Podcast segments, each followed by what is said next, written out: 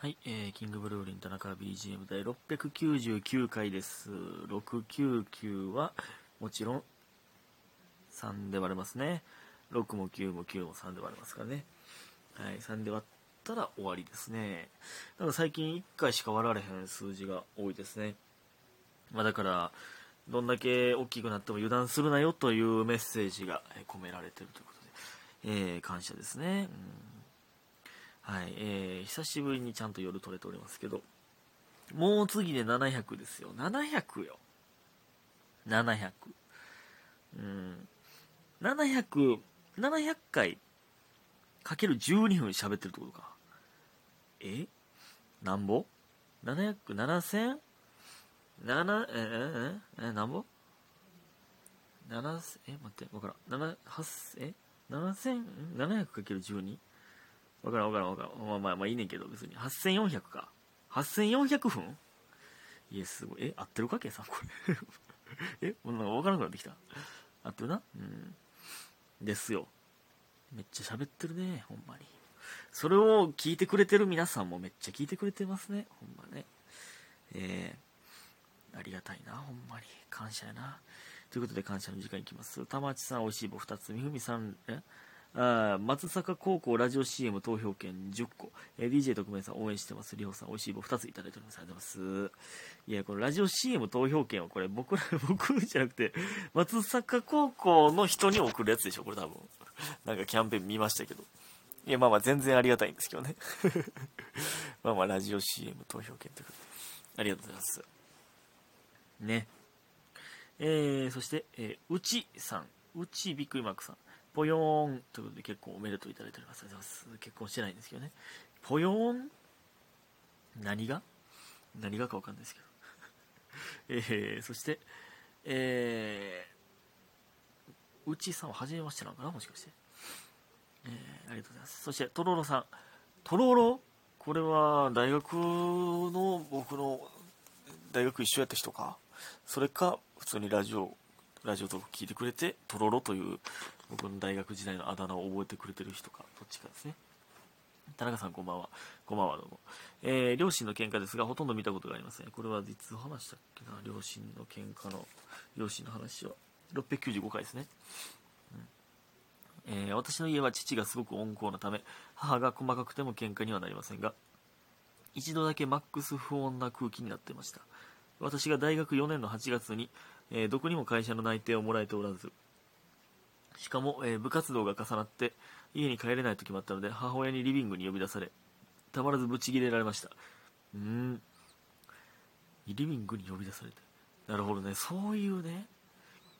うん。でブチギレマックスのところで父が帰宅して、えーそんな怒らなくていいじゃんと父が母に言ったところ、えーこういう時だけ父を父親面しないでよと母が言い放ちこれはドラマかと内心ざわざわしてました、えー私のせいで揉めさせて非常に申し訳ないです。ごめんなさい。ということでね。ありがとうございます。えー、なるほどね。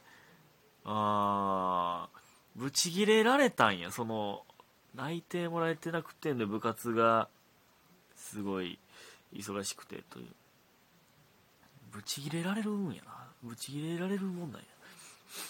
なるほどね。そのまあまあトロールさんのその、えーがどんな感じだったかわかんないですけどね。こういう時だけ父親面しないでよって確かにドラマやな。切ないななんかそれ。えー、まあまあ揉めさせ揉めさせてしまったんだなんてことはないですけどね。まあまあまあ。いやまあまあそんなこともあったけどっていうやつやね。今となってはのやつですよね。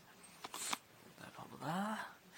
そういうでも確かにな。でももしかしたらだから僕が、まあ、芸人になるってなった時にその芸人になるって言ってんだけどみたいな話はもしかしたらあったかもしれんな。親で親同士。なんかめっちゃ声響いてなかった？今俺の部屋で。声。キーンって響いてんけど気のせいか。でさっきねあのやったら隙間風吹いてくんなと思ったら今日掃除機かけた時に窓開けた時のあの窓にカーテン挟まっててちゃんと窓開いてたんですよね。そりゃ寒いわこの家。それでもまだあの隙間風がね入ってくるんですよ。母親にね隙間風のなんかシートみたいなの100均で売ってるって言われたんですけど100均見に行ったんですけどなかったよな。まあすごいちっちゃい100均やったからちょっとまた見に行かなあかんな。ダイソーとか見に行かなあかんな。あのね難波の劇場近くのダイソーめっちゃでかいですもんね。うん。えー、まあそんないいんですけど。ね。えー、まあまあその今となってはというやつですよ。ね。ありがとうございます。えー、そしてとはじめのやらさん、えー、昨日の洗濯物畳配信してるときは、スモールワールズにいました。東京満喫。スモールワールズ？どこや？ああ、ディズニーか。スモール、いつはスモールワールドの、えー、ちゃうか。以前のチェゴは最高っていう意味だよっていうね、韓国語のチェゴね。えー、で、PS、神保町の劇場に所属する芸人さんで、ミカボの土屋さんが可愛かったです。調べてみて、見て。誰や、ミカボの土屋さん。えー、今調べてみたんですけど、うん、まあ、まあ、初めて見たな。まあまあ、可愛い、まあまあ、まあまあまあ、まあ、可愛いらしいかな、確かにな。あの、なんていうか、うん、素朴な感じですね。で、9番街レトロの京極さんは、浦田スターク君に激似でした。本日は東京からさない部屋ということで、美味しい棒いただいております。いや、似てるかな？全然似てないけどな、僕的には。まあ、その目細い感じと、まあ、不思議な空気感というかは、まあまあまあまあ、わかるけど、まあ言ってることはまあわかるけどな。まあ、まあ、あんま僕は似てる。まあまあでも似てるか。似てるのは似てるか、でも。うん。えー、ありがとうございます。そして、えー、あれ？どこや？どこや？どこや？どこや？どこや？どこや？ありました。白玉さん。田中君、こんばんは。どうもこんばんは。えー、この前、スタバで期間限定の売り期間限定のが売り切れてダブルチョコレートラテというのを飲みました。めちゃくちゃ美味しかったので、えーえー、思い調べたのですが、えー、出てこなくてあれあれってなったのですが、えー、売り切れた時に出てくるやつ田中君が飲んだのと同じですかね。いや同じだと思いますね。この前も飲んであれやたらとうまいよな。うん。やたらとうまい。で話は変わりますが田中家みたいな家庭を作りたいと思わせてくれるご両親素敵すぎるなと感動しました。ということで癒されました。いただきます。ありがとうございます。いやね。いやほんまによ。ほんまになんか自分で言ってて素敵やなと思うもんな。なんかその自分の実家とかその自分の親の家庭が一番理想の家庭やって言うてるのなんか素敵やなって自分の思うもんな。なんかね。いやほんまですよ。ほんまに感謝やな。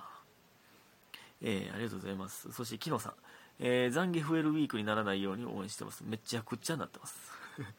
田中さん、恵方巻き食べましたか？私は昨日食べたのですが、えー、だから多分次の日に、節分の次の日に送ってくれたやつですね。えー、最後の一口のサイズ見誤って大変なことになりました。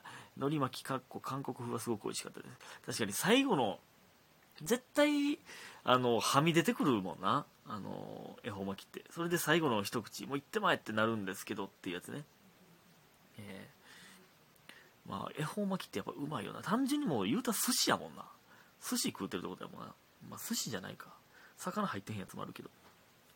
なんか、カステラ風恵方巻きっていうの売ってたな。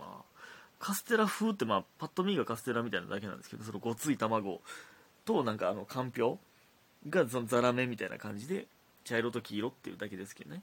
うん。えー、最近バタバタしすぎて聞けなかったこと多かったですが、過去申し訳ないです。いや、全然そんなことないですよ。久しぶりに田中さんのラジオトーク聞いたら改めて落ち着くなと思いました。ありがとうございます。体調にはお気をつけください。これからも応援してます。ということで応援してます。いただいております。ありがとうございます。いや、そんな申し訳ないな。申し、もう噛みまくったな、今日。そんな申し訳ないだなんてことないですよ。その聞こうという気持ちがあるだけでほんまに嬉しいんでね。うん、全然、あの、聞けるときに聞いてくれたら嬉しいですね。ほんまにありがとうございます。こちらこそ、応援しております。ね。えーおっと、おっと、時間がないぞ。まあ、今日は髪の毛切りってね、結構短めに、ちょっとね、最近長めにしてたんですけど、ちょっと短めにしましたね、今回ね。えー、んで、まあ、カフェ行ったりとか、いろいろ作業があってという感じですね。で、まあ、さっきというか、まあ、夜ね、えー、20世紀渋毛元さんの生配信にお邪魔しまして、ね。いまだにラジオトークキングって言ってくれるな。全然僕よりしおんさんの方がキングなんですけど、まあ、僕はね、その、始めたのが早かったというだけなんですけどね。えー、ありがたいな、そういう先輩にそういうコラボしてもらうというのはほんまにありがたいですね。ね。えー、僕が、あの、しおんさんのゲスト出させてもらった回もありますので、ぜひとも聞いてみてください。えー、ちょっと時間がやばいよ。お便りいきますよ。えっ、と、パルルさん、久しぶりのお便りを送ります。ありがとうございます。今日のラジオの題が、オイラインで、えー、ちょうど私も今日の好きな、今日好きな人にオイラインしてて、リアルタイムだったので笑ってしまいました。この中で外食あまりできないけど、今年に入ってから、週1でおうちご飯からのお泊まりをしている男の子がいました。それはだいぶ仲ええな。うん、お泊まりですか。毎日連絡も取ってたのに、いきに、えー、無視された側からすると、いきなりなんでって思ってしまいました。オイラインしたら男の子側が男の子側は面倒くさいと思ってしまうもんなんですかね。えー、男側の意見を教えてほしいですということでね、ありがとうございます。いや、まあ、オイライン、や、これはでも、間柄にもよるけどね、まあ、まあ、だから、付き合っててとか、例えば、やったら別に、まあ、別にいいんじゃないですか。まあ、でも、まあまあ、既読、これでも既読ついてる？ついてへんとかになってくるけどな、既読ついてなくて、おいラインは、いやいや、記録ついてへんってことはまだ後で返事するってことやん、と思ってまうけど。まあ、記録ついてたらまだわかるな。なんか、まあまあ、その返事し忘れてるんかな、とか。ね。で、あと、この、これね、あの、まあその、あ彼氏、付き合ってる付き合ってん関係なく、なんか、なんでか知らんけど返事こんくて、例えばなんか明日会う予定とか、なんか明日、なんか、そういうその人と予定があるときに、え、やばい、連絡来てないぞ。え、これもう、連絡せなしゃあないよな、みたいな時、これどうしたらええのみたいなのは、まああるよな。なんか、みたいなのはちょっとわかるな。そういう時はもう、オイラインせなしゃあないもんね。うん。いや、でもまあ、まあでもそういう人、そういう関係なんやったら、いきなり無視したつもりはないんちゃうかな。ほんまただ忘れてただけとかなんちゃうかな。まあ、オイラインはでもまあ基本線の方がいいですよね。